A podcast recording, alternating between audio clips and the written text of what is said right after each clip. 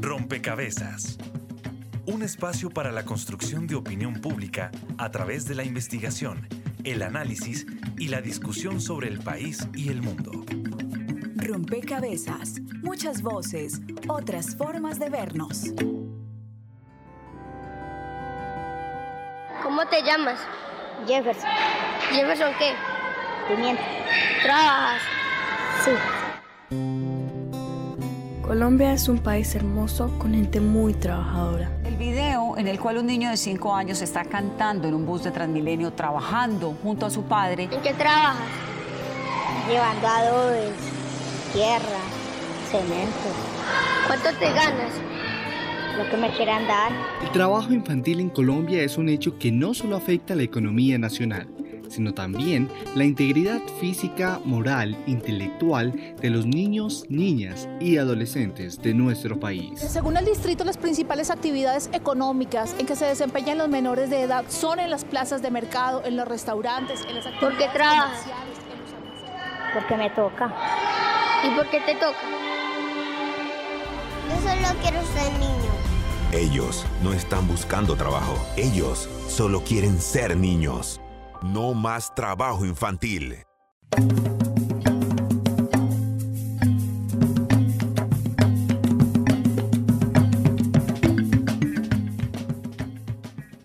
Un saludo a todos los oyentes, a todas las personas que se conectan y sintonizan a esta hora. Rompecabezas, muchas voces, otras formas de vernos. Hoy eh, un tema muy especial se trae a la mesa de trabajo de rompecabezas. Em, si hoy recordáramos la tradición romana de hacer esclavos a los niños y niñas que provenían de familias de esclavos, nos parecería inaudito. Si hoy recordáramos, por ejemplo, eh, lo que pasaba también en la antigua Roma, que era sacar a las niñas de la escuela a los 12 años porque el padre decidía casarla con alguien, nos parecería inaudito. Pero resulta que eh, esa realidad en la actualidad se repite. Hay un porcentaje muy alto de niños y niñas que viven situaciones similares, que viven la explotación infantil. Y ese es el tema que queremos proponer aquí en Rompecabezas. Queremos dedicar el programa a revisar en qué condiciones se da la explotación infantil, cómo se caracteriza este fenómeno mundial, pero también identificar el estado del problema aquí en nuestro país, reconocerlo.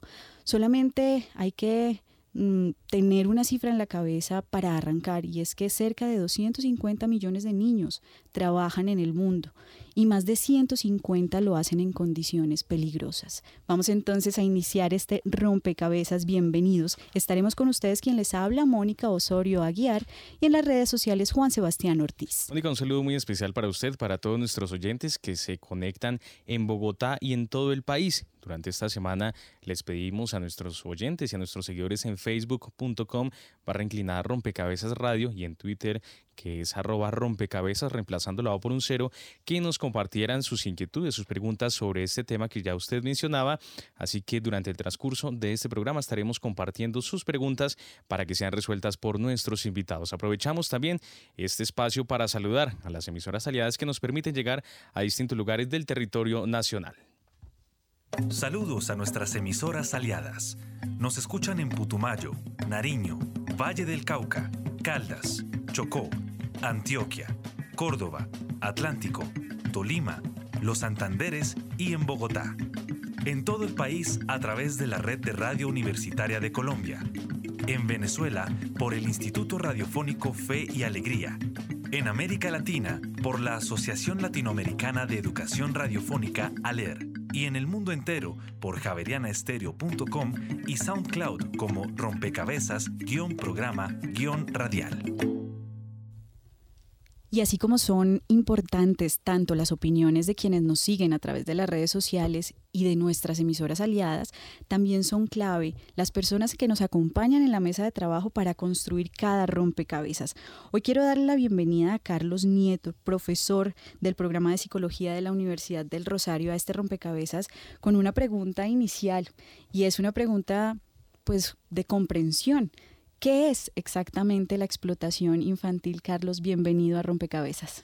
Muchas gracias, muchas gracias por la invitación. Un saludo cordial a todos los radioescuchas de Javerian Estéreo y a todos los que nos escuchan desde las emisoras aliadas. Yo eh, pienso que está relacionada especialmente con, eh, eh, o tiene una historia ahí con la Organización Internacional del Trabajo, quien fue, digamos, la primera órgano internacional que conceptualizó el trabajo infantil y dentro del tema del trabajo infantil habló como de las peores formas del trabajo infantil y dentro de esas peores formas estaban como las más aberrantes y dentro de ellas estaba la esclavitud.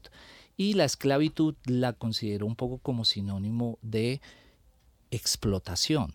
No obstante, como nosotros, eh, muchos investigadores sociales, eh, consideramos que el trabajo infantil, pues son dos palabras que no deberían ir juntas, infantil y trabajo deberían estar separadas.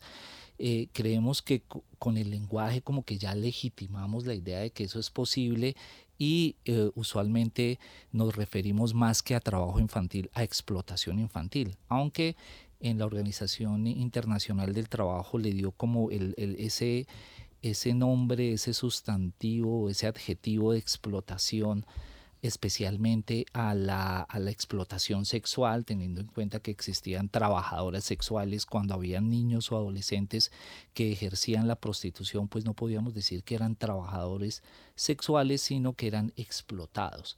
Y de ahí salió el término como de explotación, especialmente en el contexto de la explotación sexual y en el contexto de la prostitución, y desde luego podemos en todo caso si eh, nos negamos a concebir que los niños pueden trabajar, podemos hablar de que toda forma en la que un niño es involucrado en el trabajo y especialmente aquellas formas que son las más inhumanas y las que peores efectos tienen sobre el desarrollo integral del niño, pues son formas de explotarlos. Bien, con esa claridad y además expuesto también el debate entre eh, la comprensión desde el mundo académico y un poco la normativa internacional, arrancamos este rompecabezas. Gracias, Carlos. Quiero saludar a Alejandra León Amaya. Ella es profesional especializada del Ministerio del Trabajo em, y quiero, Alejandra, antes de, empezar a conversar sobre lo que se está haciendo desde el Ministerio del Trabajo, un poco también em, sumar fichas a este ejercicio de comprensión comprensión del fenómeno. Y lo primero que quisiera que usted nos ayude a entender es si, em, tal como lo señaló Carlos, esa relación entre eh, trabajo e infancia es realmente, em, digamos, un poco está legitimando el, el, hecho o ustedes cómo lo ven, cuál es su comprensión en términos ya del uso del lenguaje para categorizar este, este este fenómeno. Eh, claro que sí, Carlos aborda un punto muy importante y es la para infantil y trabajo, ¿verdad? Un concepto que a través del tiempo ha prevalecido tanto en la normativa internacional y que se ha, se ha eh, digámoslo así, madurado en la constitucionalidad nacional también. Eh, digamos que eso es un debate que se debe dar en el tiempo de cómo los dos conceptos deben ser separados, porque si bien estamos hablando de una forma de vulneración de derechos de niños, niñas y adolescentes, así se ha establecido tanto en la normativa nacional como internacional, por lo cual el debate eh, está abierto y incluso en todas las cumbres internacionales, desde la Cumbre de los Derechos del Niño de Ginebra, se ha hablado de trabajo infantil, pero hasta qué punto deberíamos denominarlo o no. Entonces creo que ese debe ser un nuevo reto, tanto para todas las entidades del gobierno como para el Estado, como para aquellos de la sociedad civil, de abordar el concepto de otra manera. Alejandra, usted señala cómo eh, la normativa nacional e internacional, digamos, coinciden, pero ¿cuál ha sido esa evolución de esa normativa? Digamos, ¿en qué momentos empieza a, existir una preocupación sobre esta regulación de la participación de niños en, el escenario laboral, porque realmente em, en algún momento de la historia de la humanidad era natural que los niños fueran a trabajar. Así es. Eh, tradicionalmente los niños y niñas se vuelven la mano de obra gratuita o barata. Las familias tienen varios hijos o varias hijas con el fin de poder tener toda la fuerza laboral para la producción agrícola, para diferentes actividades económicas, pero con el tiempo esto entra a ser una discusión en el panorama internacional e incluso hoy hace parte de la Agenda de Desarrollo Sostenible de la Meta 8, que es crecimiento económico, y de la, de la Meta 8.7, que es erradicación del trabajo infantil. Eh, empezamos a dar cuenta de que el trabajo infantil constituye un problema en el cual los niños en el presente ejercen una serie de actividades, pero terminan hipotecando su futuro y se termina perpetuando lo que denominamos la trampa de la pobreza. Es decir, que los niños ahorita dejan de eh, asistir al sistema escolar, dejan de tener unas condiciones básicas que les pueden generar un mejor futuro y les pueden eh, catapultar de alguna manera a un mejor mercado laboral un mercado laboral profesionalizado, tecnificado, en el cual ellos estén empoderados y llenos de capacidades para desempeñarse en diferentes ámbitos. Eh, esto se vuelve un tema de agenda internacional y la cumbre de los derechos del niño Ginebra es la que establece un punto radical y determina que los niños son sujetos de vulneraciones cuando son explotados, digámoslo así, laboralmente o cuando son eh, llevados como mano de obra y resultan en temas de trabajo infantil. Muy bien, pues precisamente para entender este fenómeno hay que mirarlo en su conjunto y para esto ayudan las cifras. Es por eso que Jacobo Palacios vía Facebook nos comparte la siguiente pregunta. ¿Cuáles son las ciudades con mayores índices de explotación infantil en rompecabezas? La respuesta. Cuando murió, ya murió mi mamá, pero cuando murió no me dio que ni mi papá y me quedé solo con mi abuelita. Mi abuelita, ella, ella me hace mi venta, pero me gusta vender desde yo tenía seis años cuando murió mi mamá. Me dejó y de los nueve años empecé a vender. Historias como esta se pueden replicar en 218 millones de niños entre 5 y 17 años que están ocupados en la producción económica en todo el mundo. Entre estos, 152 millones son víctimas del trabajo infantil y casi la mitad están en situación de trabajo infantil peligroso. Yo saco 150, así chichabones saco como 30.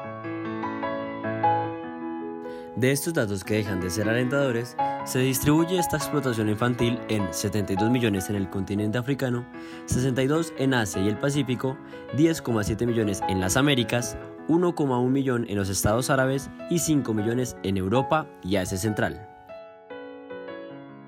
En lo que se encuentra más riesgoso de esta explotación es que el trabajo infantil se concentra en primer lugar en la agricultura en un 71%. Esto incluye la pesca, la ganadería, la silvicultura y la acuicultura, haciendo que se desempeñen en la agricultura de subsistencia y en la comercial. Además de estos datos, el 17% de los niños en situación de trabajo infantil trabajan en el área de servicios y el 12% en el sector industrial, en particular el de la minería, trayendo graves consecuencias en la salud. Ya ingresando más a fondo en el plano local, en Colombia hay 357 mil niños entre las edades de 5 y 15 años que se encuentran trabajando. Esta práctica es bastante riesgosa para los niños ya que entran en entornos complejos donde su vida puede correr peligro, no dedican tiempo al estudio ni al juego que es vital en esta etapa de la vida. Entre las razones más influyentes del por qué hay explotación infantil en Colombia se da debido al conflicto armado y al desplazamiento forzado. Y para cerrar con un dato del trabajo infantil en Colombia, según el Instituto Colombiano de Bienestar Familiar, la ciudad donde se encuentra la tasa más alta de trabajo infantil es en Neiva, la capital del Huila, seguida de Cincelejo y Pasto, la capital Bogotá, se encuentra en el decimotercer lugar. Esta problemática nos lleva a pensar si un niño cuando trabaja realmente gana. Este fue un trabajo realizado por Nicolás Llanos para el programa Rompecabezas.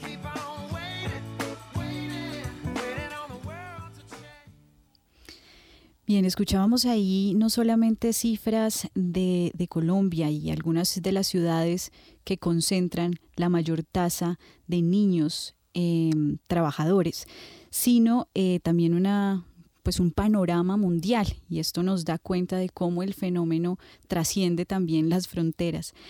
Pero veníamos hablando de cómo em, la normativa de alguna manera internacional eh, se ha venido preocupando por este tema. Alejandra nos decía cómo esto hace parte también de la agenda del de desarrollo sostenible, exactamente el punto 8, y un poco la preocupación sobre cómo esto puede ser una trampa, ¿no? Una trampa para, para fomentar o seguir alimentando los eh, cinturones de pobreza. Eh, en Colombia, pues la situación no es la mejor, no es realmente alentadora. Em, y ahí quisiera que entráramos un poco a ver el panorama nacional. Carlos, ¿usted eh, cómo ve que esto impacta en términos de desarrollo a la sociedad colombiana? ¿Esta situación cómo, cómo nos afecta al conjunto de la población colombiana? Eh, mm, yo retomaría uno de los estudios que, realizó un, economista recientemente, premio Nobel de Economía, quien habló, eh, Heckman, quien habló de eh, eh, lo que significa invertir en la infancia. Y él decía que nada da más retorno que invertir en la infancia. Decía que el retorno de la inversión en el cuidado de la infancia representaba cada peso o cada dólar que invertíamos nos daba un retorno de 7 a 21 pesos. Y eso pues no lo dan ni los bitcoin ni, ni parece que no hay ningún producto que realmente tenga una inversión tan maravillosa como es invertir en la infancia. Entonces ya de entrada, invertir en el cuidado, en el desarrollo, en el desarrollo saludable, en la educación de los niños, va a hacer que tengamos adultos mucho más capacitados, saludables, eh, con, eh, con, un desarrollo positivo, con unas habilidades mucho mejores, con el cerebro perfectamente, con mejores conexiones. Todo lo que invirtamos en la infancia es un retorno económico maravilloso. Entonces ya de entrada, eh, el trabajo infantil crea unas condiciones, digamos, de, de, interfiere en el desarrollo de las potencialidades de los niños, los saca de la escuela, hace que, digamos, no logren terminar su proceso de alfabetización.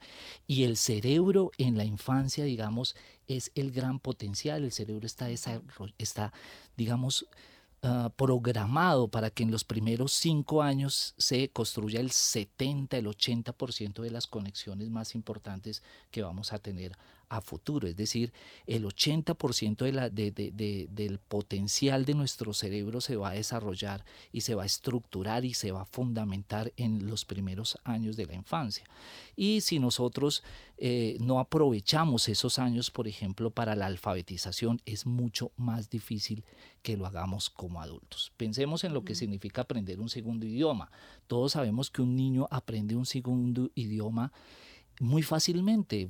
Puede ser bilingüe en cuestión de tres años. ¿Cuánto le cuesta a un adulto ser bilingüe? Nos puede costar 10 años y nunca vamos a tener incluso la capacidad de neutralizar el acento y hacerlo 100% eh, bien, mientras que un niño sí. Entonces, eh, de esto se trata, digamos, estas investigaciones sobre invertir en la primera infancia y de cómo si invertimos en la educación, en el desarrollo saludable, en, eh, y en, digamos, en el desarrollo de las potencialidades del niño, vamos a tener adultos mucho mejor desarrollados, vamos a tener mucho, y eso implica desarrollo económico, y como lo decía Alejandra, eso implica romper con círculos de pobreza niños que por ejemplo eh, van a, eh, si eh, están en el sistema educativo, pues van a tener un desarrollo profesional con muchas mejores posibilidades a, que, a, los que van a tener, a aquellos que van a tener que son explotados.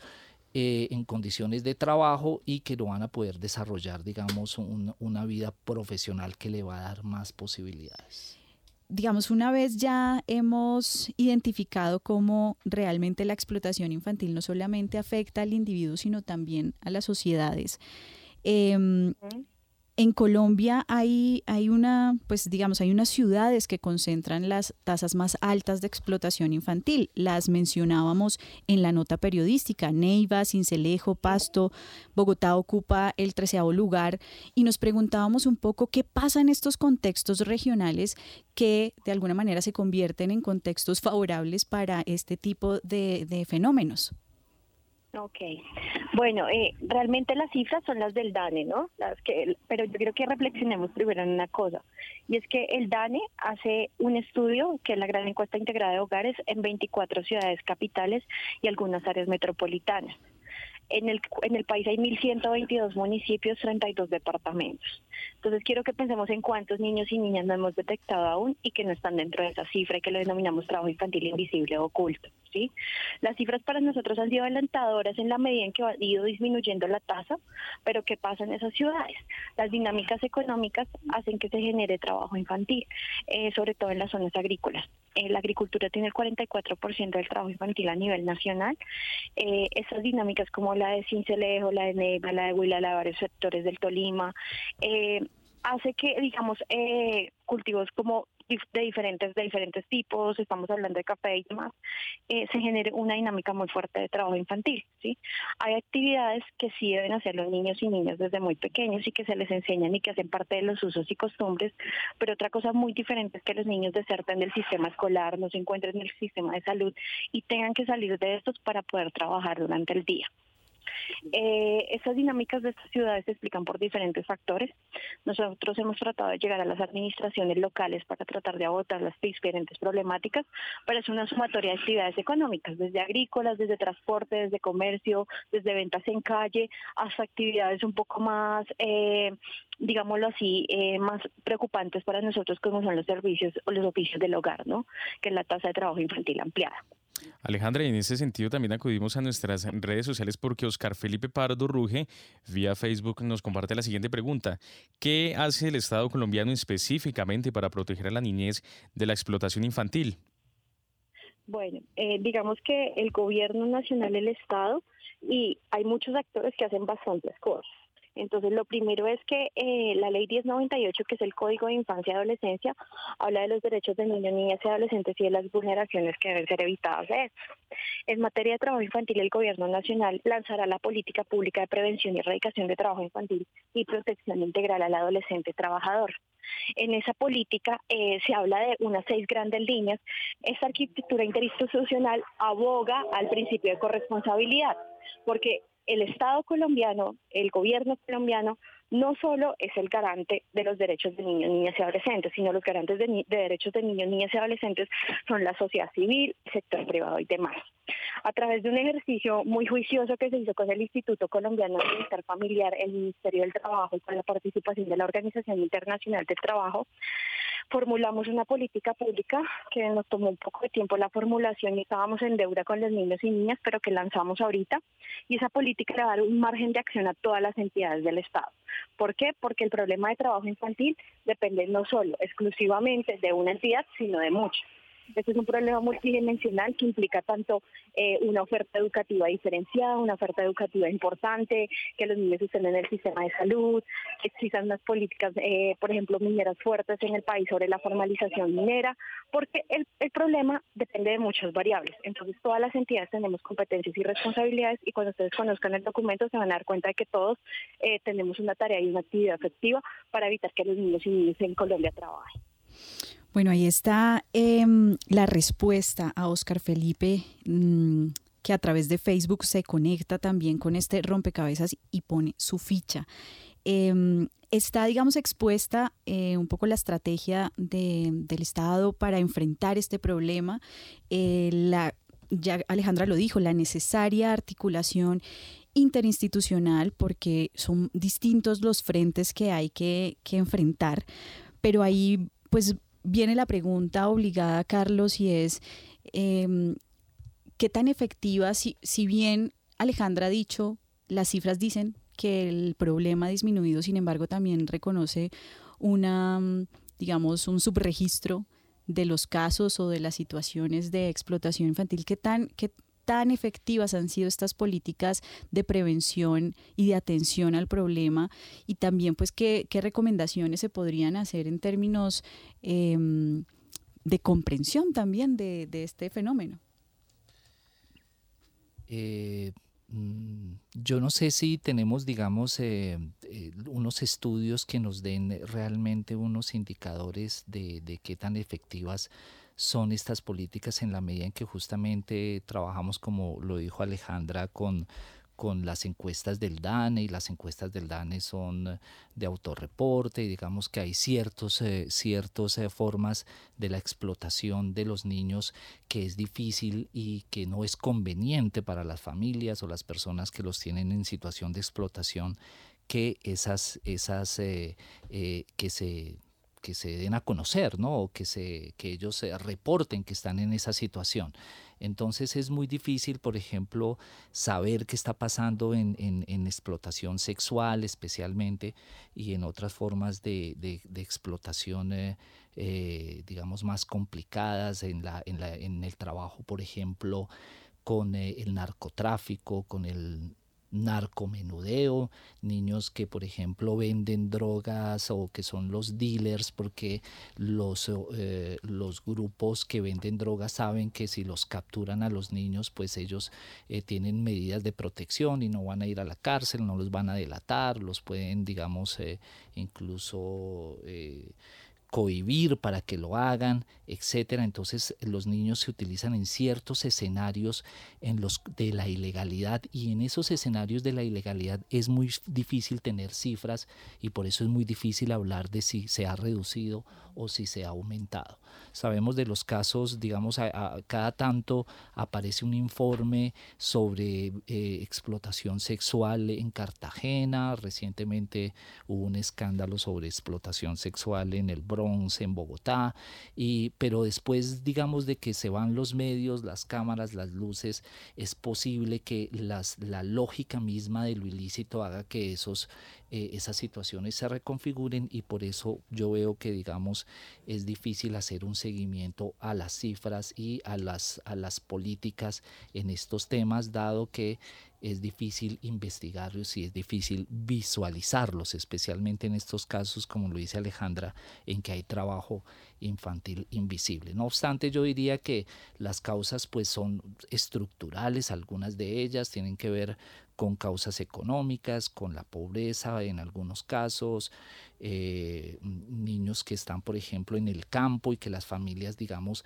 requieren de la fuerza de trabajo de estos niños y que si tú les dices, no, el niño no puede ayudarte a recoger la papa, pues ellos dicen, me va a costar el doble de tiempo, no voy a alcanzar la dinámica y uno ahí ya en, ese momento uno dice es la dinámica capitalista y se da cuenta y cuando dice la dinámica capitalista de que la obra de trabajo de niños es más barata, nos damos cuenta que efectivamente en los países, digamos, donde menos se protege a los niños trabajadores son los países donde las grandes economías de producción capitalista han ido a generar la producción eh, manufacturera. Sabemos que eh, hay denuncias sobre algunas marcas de ropa que utilizan eh, en países, digamos, asiáticos en vía de desarrollo, utilizan con empresas que contratan a niños y que ese contrato de niños hace que esas marcas puedan ser más competitivas porque sus productos van a tener menos costos. Entonces, digamos, ahí uno se pregunta, eh, los factores económicos son complejos y ahí podemos seguir por los factores sociales y culturales. Y... Claro, Carlos, usted está tocando unos asuntos bien importantes que no solamente compromete a los estados, que fue un poco la, la pregunta anterior, sino que también compromete otros sectores de la sociedad y justamente un poco em, sobre eso quisiera, quisiera que, conversáramos un poco más y es qué pasa con ese compromiso del sector privado justamente, de las empresas, por ejemplo, pero también em, cuál es el rol ahí de las familias y cómo también ayudarle a las familias a comprender que ese uso que se hace de ese niño o de esa niña, eh, pues de alguna manera está atentando contra sus derechos y pues incurriendo en, en, un delito. Eh, Alejandro, ¿usted cómo ve ahí ese, ese compromiso, digamos, de esos otros sectores, pero también ese rol de las familias? Bueno, eh, ahí hay varias cosas. Lo primero es que me gustaría hacerles una pequeña precisión antes de, responder a tu pregunta, Mónica, y es que eh, nosotros, para efectos, como lo mencionaba Carlos en el inicio del convenio 182 de la OIT, en el artículo 3 hay cuatro peores formas de trabajo infantil.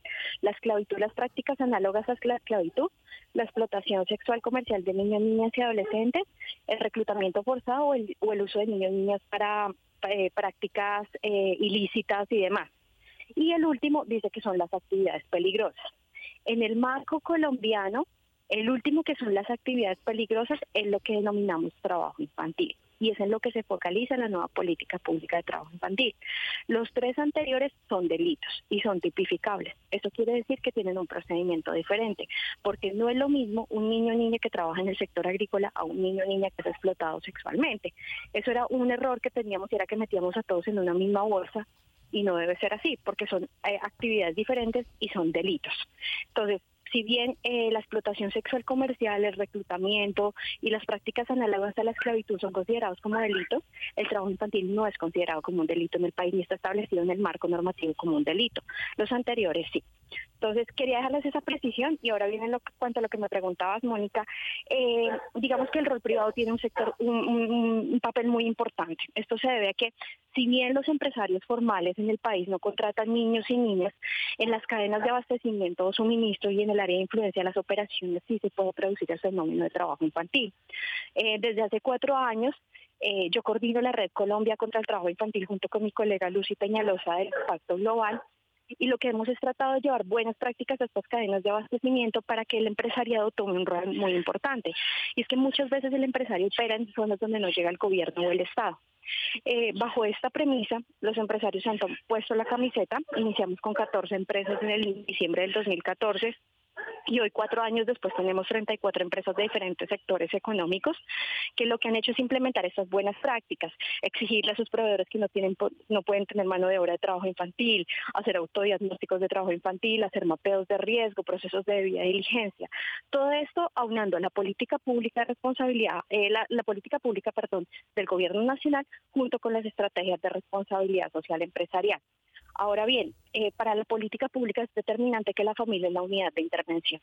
Si yo garantizo las condiciones óptimas para la familia, es muy posible que los niños y niñas no tengan que trabajar y los papás entiendan que no deben trabajar, porque estamos hablando también de un problema que viene de unos patrones culturales y de una idiosincrasia donde se cree que está bien que los niños trabajen desde muy pequeños y que está bien que no vayan al sistema escolar, que está bien que ayuden en ciertas tareas si bien para nosotros es muy claro que hacen parte ciertas cosas de los usos y costumbres, también está muy claro que los niños no deben salir del sistema escolar. Los niños y niñas de Colombia tienen que estar en el sistema escolar, tienen que estar en el sistema de salud. Entonces, para nosotros la línea directa ha sido eh, generar una relación directa a través de toda la oferta institucional con las familias y que de esta manera, garantizando la oferta institucional, el acceso al empleo, el acceso a la capacitación, a la tecnificación de los padres, los programas de transferencias monetarias condicionadas y todo este tipo de cosas, se pueda lograr que los niños y niñas de Colombia no trabajen. Bien, queda absolutamente clara también, em, digamos, la diferencia entre los lo que es considerado delito y aquello que no. Sin embargo, em, y también, por supuesto, el, el compromiso al que se está sumando el sector empresarial para de alguna forma regular esta vinculación de niños a la cadena de operación y suministro con buenas prácticas que se están sistematizando, que se están siguiendo.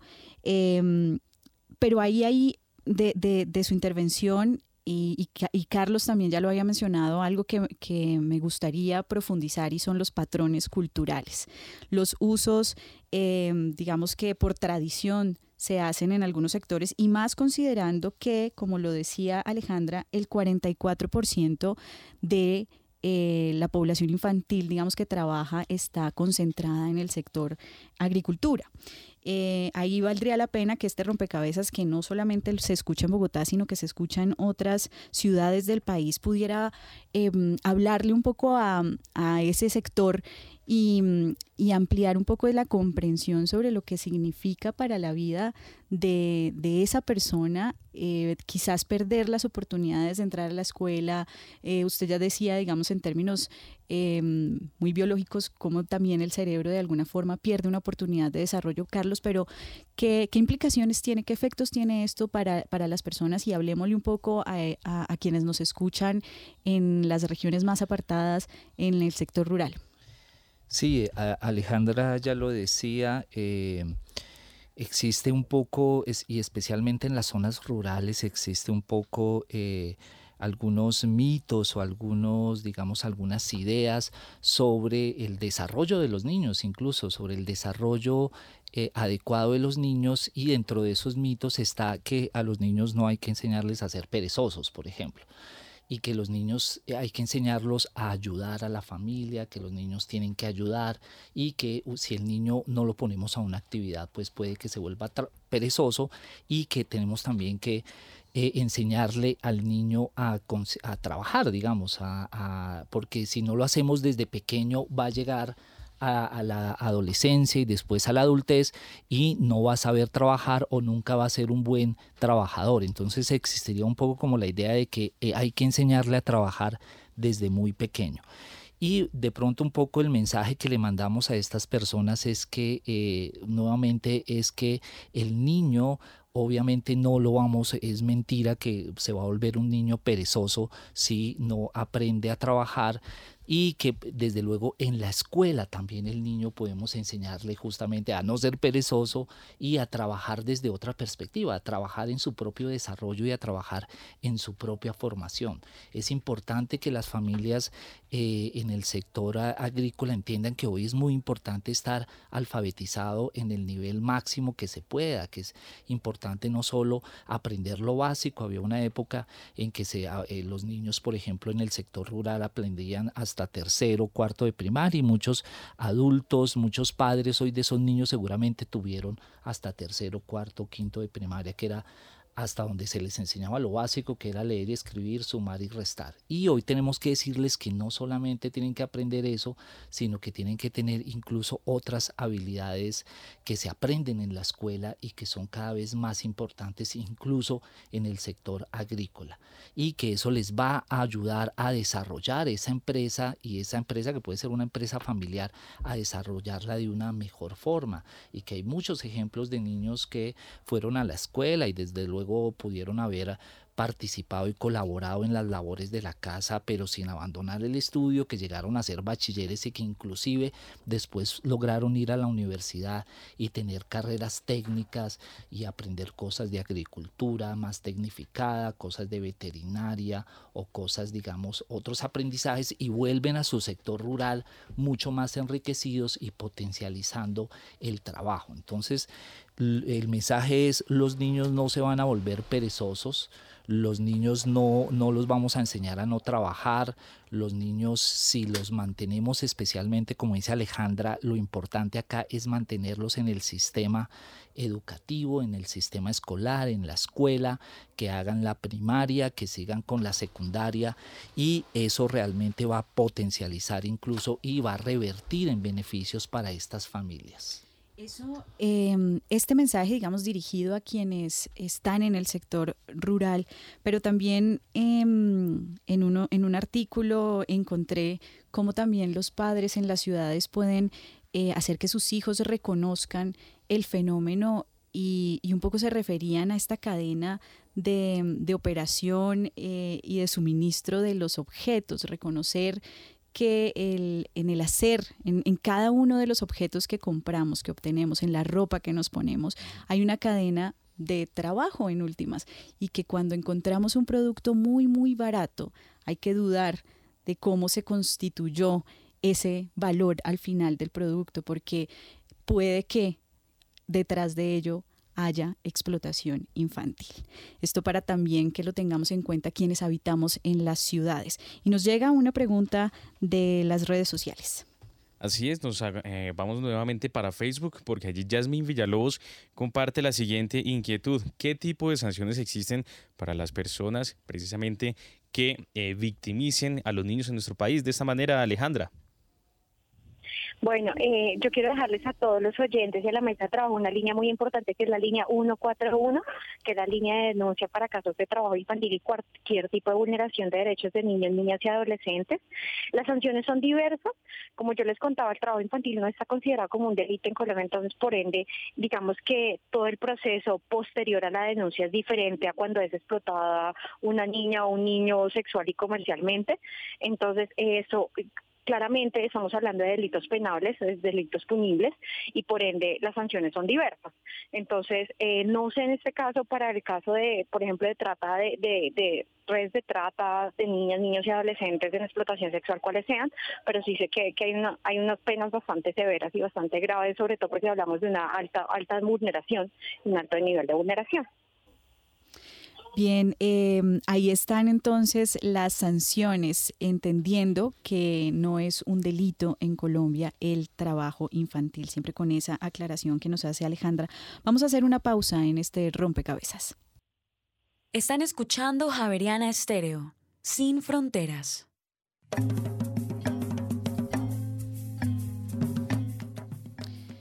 Estamos en Rompecabezas hablando sobre la explotación infantil. Hemos aclarado esos, eh, eh, digamos, esa tipología de, de lo que son considerados delitos el trabajo sexual, el reclutamiento, la, esclavitud o, asuntos relacionados con la esclavitud como la servidumbre y aquellos que no son considerados delito pero que son un fenómeno, es un problema y que hay que enfrentar y prevenir, que es el trabajo infantil, el uso de los niños en labores eh, que no les corresponde a su edad y también en, oficios peligrosos que ponen en riesgo su vida. Em, hemos también eh, identificado cómo ha evolucionado tanto en la regulación internacional como nacional este tema y también los efectos que tiene esto en el desarrollo de los individuos, de las personas y de las sociedades.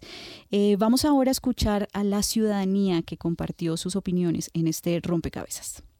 En el país hay más de 869 mil menores que se dedican a trabajar en vez de asistir a la escuela. Por esto, el equipo de Rompecabezas salió a las calles de Bogotá y le preguntó a la ciudadanía. ¿Qué cree usted que puede hacer desde su cotidianidad para enfrentar esta situación?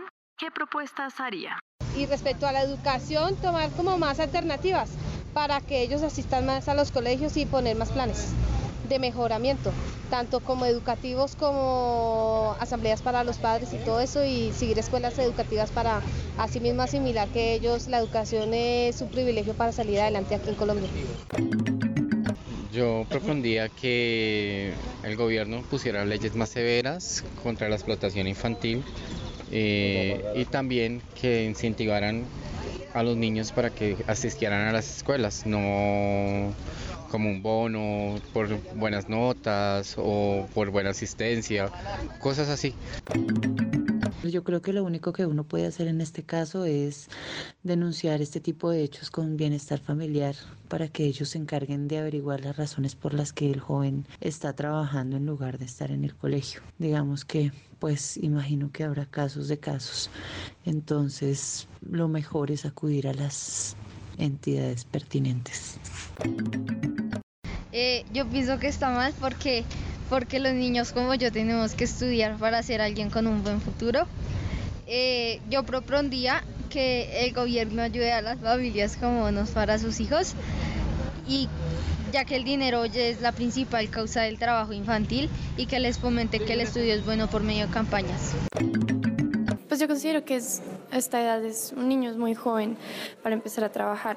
Entonces, un futuro mejor le espera cuando tiene mejor educación, digamos que adquieran, no sé, conocimientos a través del SENA o certificaciones que ofrezca el gobierno. Brindar otras oportunidades de educación que pueden ser no solo como primaria y bachillerato, sino también como, no sé, técnicas o otro tipo de actividades pues, que también necesiten es complicado de pronto mm, involucrarse a decirle que no trabaje o decirle a los padres que no lo hagan. Lo único que uno podría hacer de pronto sería denunciar. Pero pues en este país aquí a nadie le importa nada, ni siquiera a la policía, entonces no harían nada. Posiblemente bienestar familiar intervenga, le quiten de pronto a los niños, posiblemente, pero no, no es algo muy seguro. Pero sería lo mejor, quitarle esos niños a esos padres irresponsables. Informó para Rompecabezas Jenny Castellanos.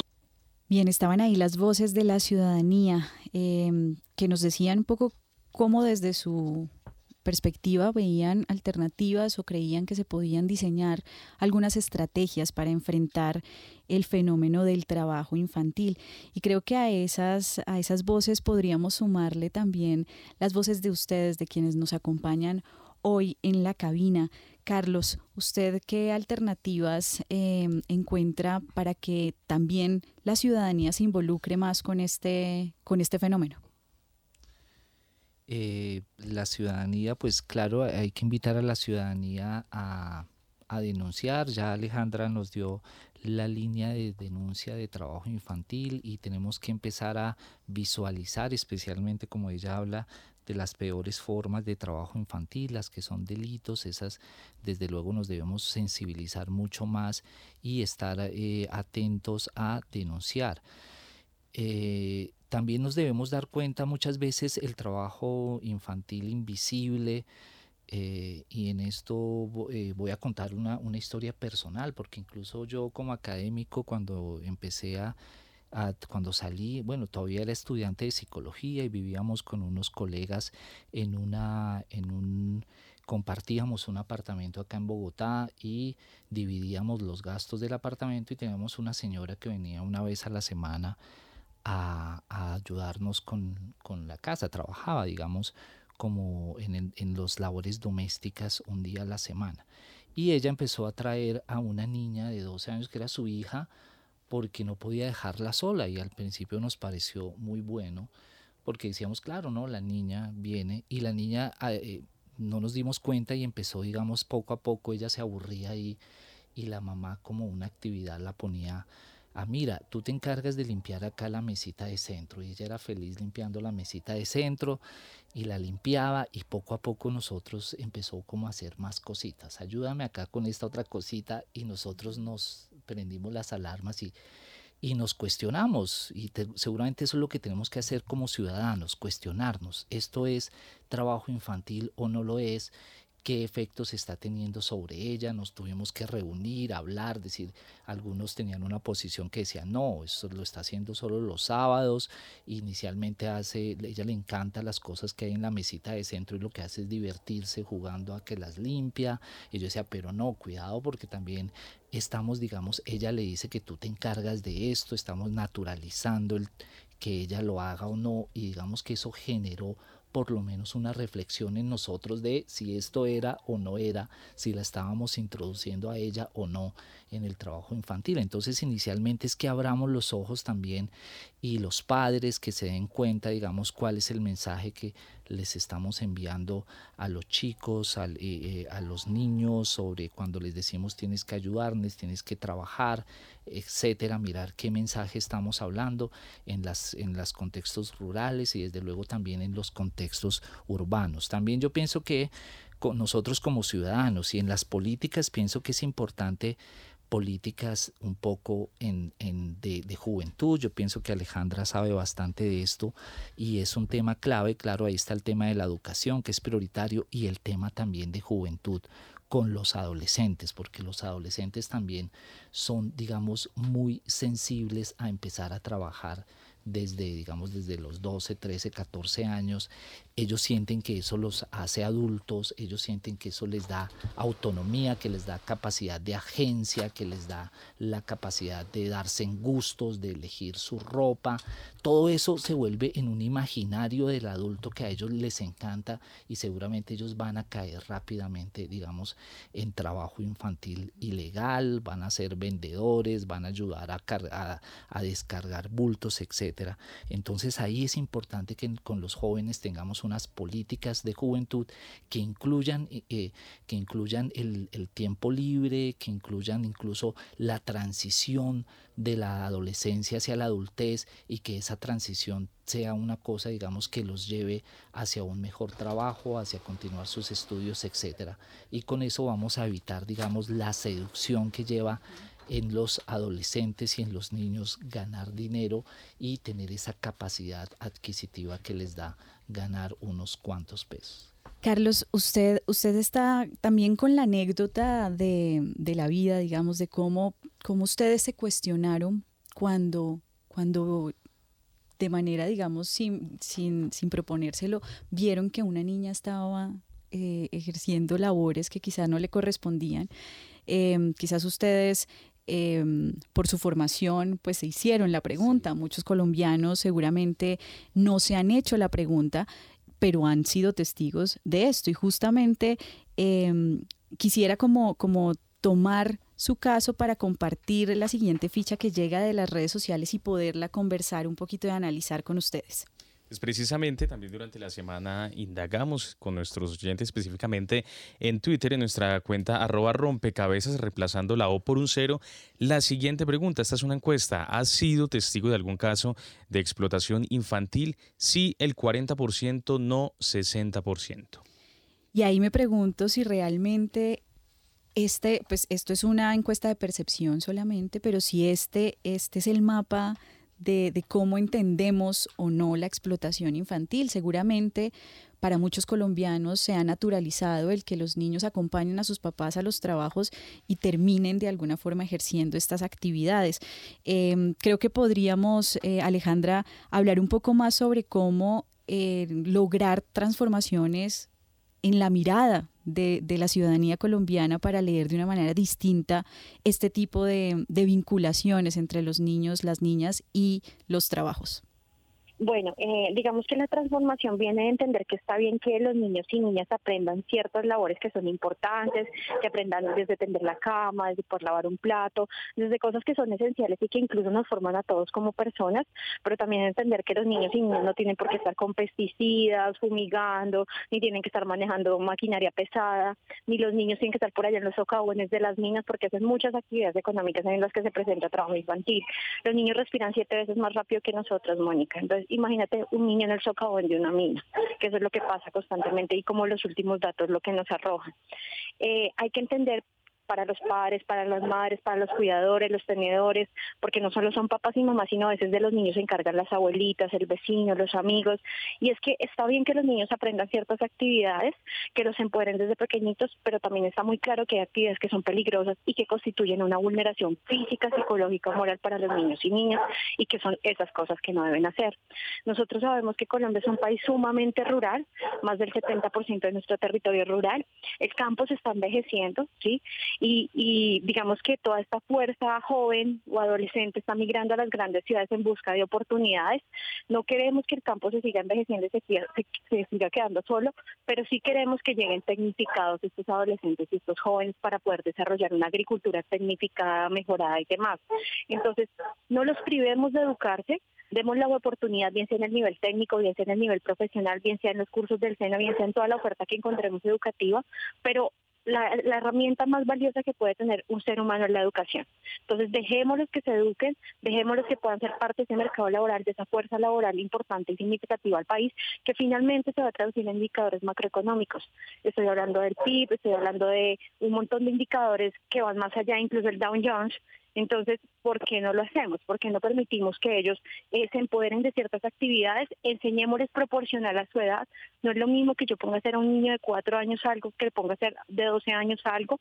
Cuidémoslos, protejámoslos, garanticémosles y como ciudadanos, todos, todos, todos debemos tener el deber de proteger a nuestros niños. Como yo les decía, como Carlos se le reiteró, está la línea 141 denuncia de cualquier vulneración, también de trabajo infantil, de derechos de niños, niñas y adolescentes. Y creo que el patrón va más allá de que dejemos de pensar que si los ponemos a hacer desde chiquitos muchas cosas, vamos a garantizar que no sean pandilleros, que no se metan en problemas, que vamos a sacarlos de ciertas cosas, incluso eh, para que ustedes como conozcan un poquito, para realizar esta política de trabajo infantil, eh, mis colegas del ICDF y mi equipo del Ministerio del Trabajo viajamos a lo largo y ancho de este país. No somos técnicos de escritorio que formulan políticas y ya, sino viajamos, conocimos las realidades, fuimos a diversos lugares, porque hacer una política pública implica considerar las percepciones de todas, de todos, de todos y todas. Y para ello, eh, los niños tienen muy claro qué es trabajo infantil y qué no es trabajo infantil increíblemente. Trabajamos con los niños de los centros AMAR, que son eh, aquellos donde dejan eh, las trabajadoras sexuales y los recicladores a sus hijos en la ciudad de Bogotá. Conocimos a los niños del Chocó, trabajamos con los niños de Quito, trabajamos con los niños de Mitú, trabajamos con culturas indígenas. Y lo más importante es que los niños sí tienen claro que así que no es trabajo infantil. Entonces, ellos lo tienen claro, porque nosotros los adultos no lo tenemos tan claro y porque los privamos de permanecer en las condiciones en las que deben estar, que es educándose, jugando, realizando actividades pedagógicas y brindándoles las enseñanzas y aquellas, eh, la realización de aquellas actividades que sí deberían desarrollar por su edad.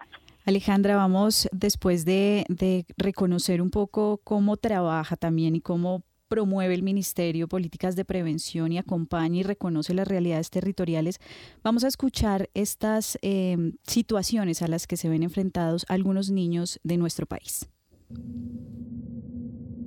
Paso muchos días dentro del socavón. Todo es picar, cargar, llevar y volver. En la mina se arriesga la vida. Puedes llegar a perder un dedo o una mano. Es muy oscuro y no puedes ver. Entonces pegándole a las piedras uno se lastima y duele. No está bien sacar tantas rocas porque son muy pesadas y uno se cae. No me gusta cuando explotan dinamita. Con ese humo no se puede respirar.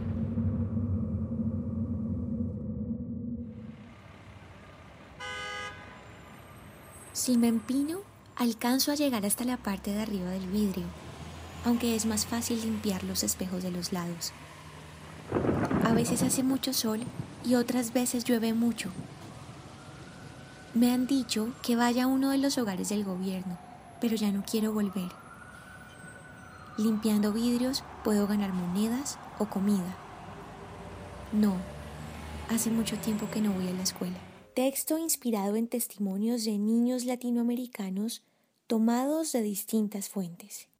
Ya lo, ya lo decía Alejandra, y es como cuáles son las condiciones también a las que se enfrentan los niños en algunas actividades, por ejemplo, la minería.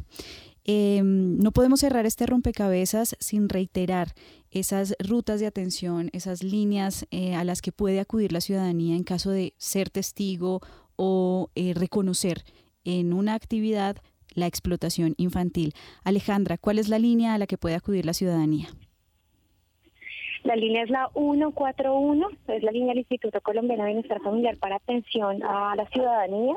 Ahí pueden denunciar cualquier caso de trabajo infantil. Eh, vi un niño en un semáforo ubicado en tal calle con tal carrera en Bogotá.